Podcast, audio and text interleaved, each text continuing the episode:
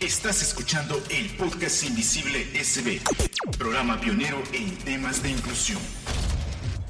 Saludos a la audiencia del podcast Invisible. Qué bueno que nos acompañan en otro episodio de Al aire. Soy Katy Santos. Y bueno, también quienes nos ven a través de la plataforma Facebook Live. Sean bienvenidos. Quiero presentarles a dos personas, dos jóvenes que nos acompañan en cabina. Y ellos son eh, participantes del curso de formación política para jóvenes con y sin discapacidad. Ella es Lisette Rivera, de 26 años de edad eh, nos visita desde Soyapango y es estudiante de tercer año de la licenciatura en Mercadeo Internacional de la Universidad del Salvador. Bienvenida. Muy buenos días, muchas gracias por la invitación. Es un honor estar aquí este día. Qué bueno, Lisette. Y también nos acompaña Elías Ramírez. Él es de 38 años de edad, vive en San Salvador y es licenciado en Ciencias Jurídicas. Recientemente graduado. Felicidades, por cierto, Elías. Muchas gracias. Eh, de verdad es un placer estar acá con ustedes. Muchas gracias por la invitación. Este día, 8 de marzo, se conmemora el Día Internacional de la Mujer, una fecha histórica que une a mujeres de muchos países en distintos continentes. Es una lucha de al menos 90 años por el reconocimiento y el cumplimiento de los derechos de las mujeres ante un sistema patriarcal que oprime de distintas formas, genera exclusión, genera muerte, violencia y pues lastimosamente El Salvador no es la excepción de esta situación. Por eso, el pasado domingo, 7 de marzo, la Asamblea Feminista Salvadoreñas, compuesta de diferentes organizaciones de mujeres, llevó a cabo una movilización denominada Nosotras marchamos por nuestras vidas, cuerpos y territorios. En la marcha participaron diferentes organizaciones y asociaciones que luchan por la defensa de los derechos de las mujeres, quienes exigieron mayor atención a temas importantes como la salud sexual y reproductiva, derecho a decidir, a la libertad de expresión, a derechos laborales y la inclusión de mujeres con discapacidad en la sociedad.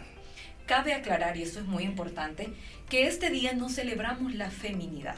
Se refiere a las mujeres como artífices de la historia, a los movimientos feministas y a la lucha por participar en la sociedad en condición de igualdad con el hombre. La conmemoración internacional se instituyó con la Organización de las Naciones Unidas en 1975 sus orígenes se remontan a las manifestaciones internacionales de las mujeres que reclamaban a comienzos del siglo XX el derecho al voto, eh, mejores condiciones de trabajo y la igualdad entre sexos. Esto tiene un contexto mucho más allá de solamente eh, la Organización de las Naciones Unidas. Sí, es que también, si nos vamos a un poquito el contexto histórico, eh, en, en 1857, por ejemplo, en Estados Unidos, un grupo de mujeres trabajadoras textiles ya eh, se manifestaban y sobre los derechos laborales de, ellas en ese momento, ¿verdad? Que, ellas consideraban que había mucha carga de trabajo. Por ejemplo, esto fue en Estados Unidos, específicamente en el estado de Nueva York. Y luego, después de eso, esto tuvo eco en las autoridades eh, de Estados Unidos y en 1909 se declara el Día Nacional de la Mujer en Estados Unidos después de tanta lucha, o sea, tuvo eco y comenzaron ya los derechos, ¿verdad? O por lo menos a trabajar o a prepugnar los derechos que en ese momento se les habían sido pues negados. Fue así que en 1910 en Copenhague, Dinamarca, un grupo de mujeres de diferentes países eh, se reunieron con el único fin de pues instituir un Día Internacional de la Mujer. Y pues en ese contexto trabajaron hasta, hasta el momento en que la ONU pues ya declara eh, que iba a ser celebrado el Día Internacional de la Mujer. Es ahí como, como surge pues el, los movimientos y, históricamente lo que ahora conocemos y, por lo que se ha luchado pues. Así es. Bueno, y cabe aclarar que eh, en los años 30 El Salvador no estaba muy lejos de esa realidad y es que prevalecía una sociedad enfocada en los hombres y para los hombres. Las mujeres no podían optar al voto ni a cargos públicos, estaban relegadas en sus derechos, dependían de un marido o de un papá o un familiar hombre que las representara. De ese oscurantismo surge una mujer que se revela ante eso y es Prudencia Ayala.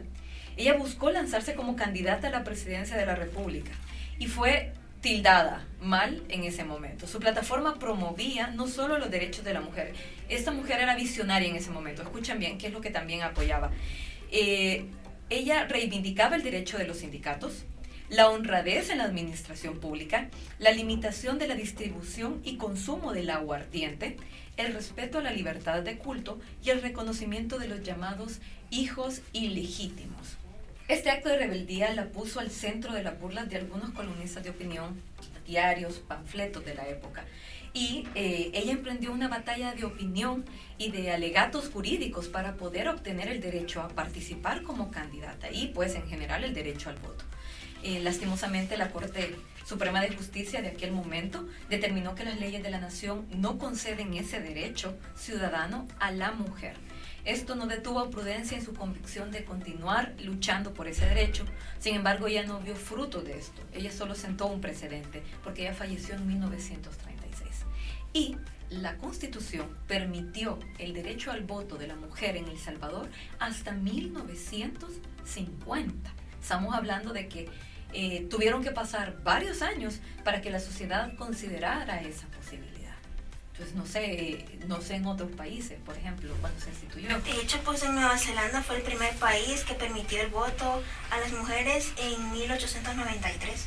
Ya fue hace bastante. Estamos hablando de más de 50 años para poder eh, lograr ese derecho en El Salvador. Sí, sí. Y hablando un poco en el contexto en El Salvador, pues eh, ya en 1889 se daba la primera, la primera mujer que obtenía un título universitario, por ejemplo, y ya en ese momento ella reclamaba, la mujer reclamaba espacio, en ese momento la mujer tenía ese papel, o sea, preponderante en la sociedad, pero como usted dice, fue hasta 1950 que, que se permitió pues el sufragio a la mujer y fue la primera mujer que, que, que en ese momento eh, emitió su sufragio, sufragio, y su nombre es Ignacia Everilda Lobo, y Prudencia Ayala luego acá en el país para lograr los derechos. Y ahí se instituyó. Y por eso es que ahora la mujer es libre de poder también ejercer su sufragio, pues. Y bueno, desde ese momento, con prudencia, las mujeres salvadoreñas han librado una lucha constante desde los movimientos sociales o como activistas por sus derechos. Una mayor participación en la vida política y social es necesaria. En general, la participación ha crecido, pero todavía la mujer no ha llegado a esos espacios de poder donde puede tener suficiente incidencia para comenzar la transformación real hacia una sociedad más equitativa. En las elecciones eh, recién pasadas, encontramos que, según los resultados preliminares, han sido 24 mujeres los que han logrado un escaño en la Asamblea. Esto representa eh, un retroceso en el sentido que es la cifra más baja en las últimas tres elecciones legislativas. Entonces esto pues abre el espacio para reflexionar qué, qué, es, qué es necesario para lograr una mayor incidencia, una mayor participación, una mayor elección de mujeres en esos cargos públicos. Sí, las mujeres ocupan apenas el 24% de los escaños eh, parlamentarios. También pues las mujeres perciben un 23% menos que los hombres a nivel mundial. Entonces estamos hablando no solamente de cuestiones eh, políticas, ¿verdad? El, el, ejercicio, la incidencia que puede haber, sino también cuestión de ingresos. Sabemos que son los ingresos los que también fundamentan una mejor calidad de vida para las mujeres, para la familia, para los hijos, porque eso es lo que va construyendo una mejor sociedad más, porque no se busca que haya una dependencia, un asistencialismo ni de mujeres ni de ningún sector en general, sino un tema de derechos, que prevalezca eso. Es que en ese sentido también es de, es de, es de ampliar esto porque cuando no hay ingresos, siempre la mujer está supeditada a su esposo, a su marido o como, o como se le pueda llamar, a su pareja, a su conviviente, entonces se le coarta porque la mujer es dependiente. En, en, cambio, cuando la mujer tiene ingresos y los tiene de igual manera por su labor en la sociedad, en su trabajo, entonces ella se vuelve independiente. Y eso es lo que se necesita en este momento. Y de hecho, o sea, eso es lo, el miedo que tienen. Piensan que si nosotros llegamos a ocupar un cargo muy importante, pues ellos se sientan menos o se vean menos mientras ella crece. O sea, sí podemos crecer, somos capaces de poder crecer como mujeres, aportar a nuestro país en general y podemos hacerlo a la par de ellos, sin necesidad de serlos menos. Exacto. Menos del 25% de los parlamentarios eran mujeres en 2019 y una de cada tres mujeres sigue sufriendo violencia de género. El Observatorio de Violencia de la Organización de Mujeres Salvadoreñas de la Paz, Ormusa, señaló que un 75% de los abusos se cometió en niñas y adolescentes menores de 17 años de edad, incluyendo 848 casos de niñas menores de 11 años. Eso según las investigaciones, los agresores son familiares, son personas cercanas, son vecinos, viven dentro de la misma casa, es decir, si queremos hacer un cambio en la sociedad, tenemos que comenzar en casa no solo la persona, también el hogar. Y eh, hacer este cambio eh, decisivo para las mujeres y las niñas con y sin discapacidad necesita de nuestro aporte. Podemos encontrar, por ejemplo, algunas herramientas para poder empezar a hacer prevalecer la ley, porque no solamente tenemos una ley eh, para una vida libre de violencia, sino también hoy tenemos la ley especial de inclusión para las personas con discapacidad y en ese marco podemos encontrar justicia. La Procuraduría General de la República pone a disposición el número de la unidad de atención especializada para las mujeres, donde se brinda asesoría legal y psicológica a mujeres que enfrentan violencia. Pueden llamar al 2231 9595 en horario de atención de lunes a viernes de 8 de la mañana a 11 de la noche. Así que recuerden bien el número 2231 9595. Es una unidad de atención especializada para que puedan hacer denuncias, en confianza y anonimato. El podcast Invisible es una producción de la Fundación Red de Sobrevivientes y Personas con Discapacidad de El Salvador, en el marco del proyecto Humanium Metal de IM Suecia. Infórmate con la primera revista digital inclusiva de El Salvador. Búscalo en el sitio web www.sb.com y en redes sociales búscala en Facebook como Revista Invisible SB, en Twitter como Invisible SB-bajo, por una sociedad más inclusiva e igualitaria.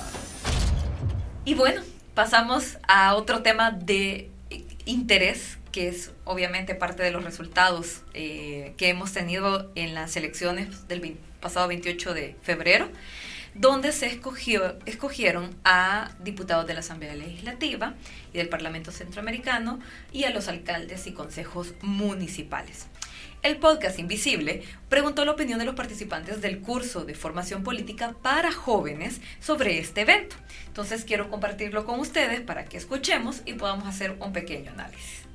Buen día amigos que escuchan el podcast Invisible de Red de Sobrevivientes y Personas con Discapacidad en torno a las elecciones que se desarrollaron en nuestro país el 28 de febrero, es de lamentar la poca apertura a la participación de personas con discapacidad para postularse a cargos de elección popular. Y es que esto, desde el mismo proceso de elecciones internas de los partidos políticos, es que se da, o más bien se cierran esos espacios para las personas con discapacidad, pues en las elecciones internas la militancia es quien decide quiénes van a candidatearse para los puestos de elecciones generales como el que hemos tenido recientemente en El Salvador.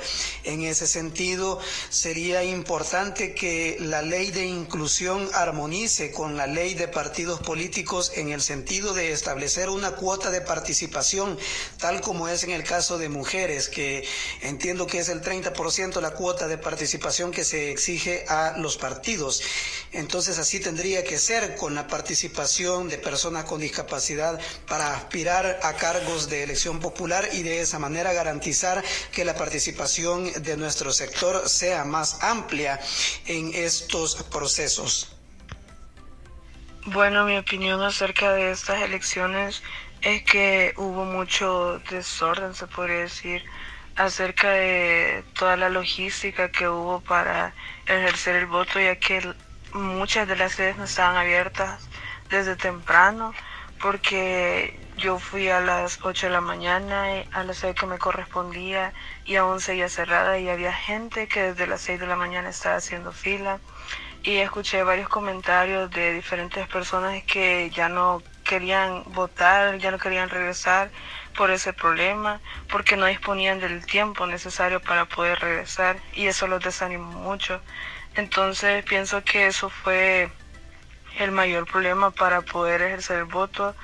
Yo sí pude ejercerlo en la tarde, porque sabía que mi voto era importante, pero igual hubieron muchas personas que tuvieron ese descontento y no pudieron hacerlo. Muy buenas tardes, mi nombre es Elías Ramírez, pues comentar pues las elecciones recién pasadas.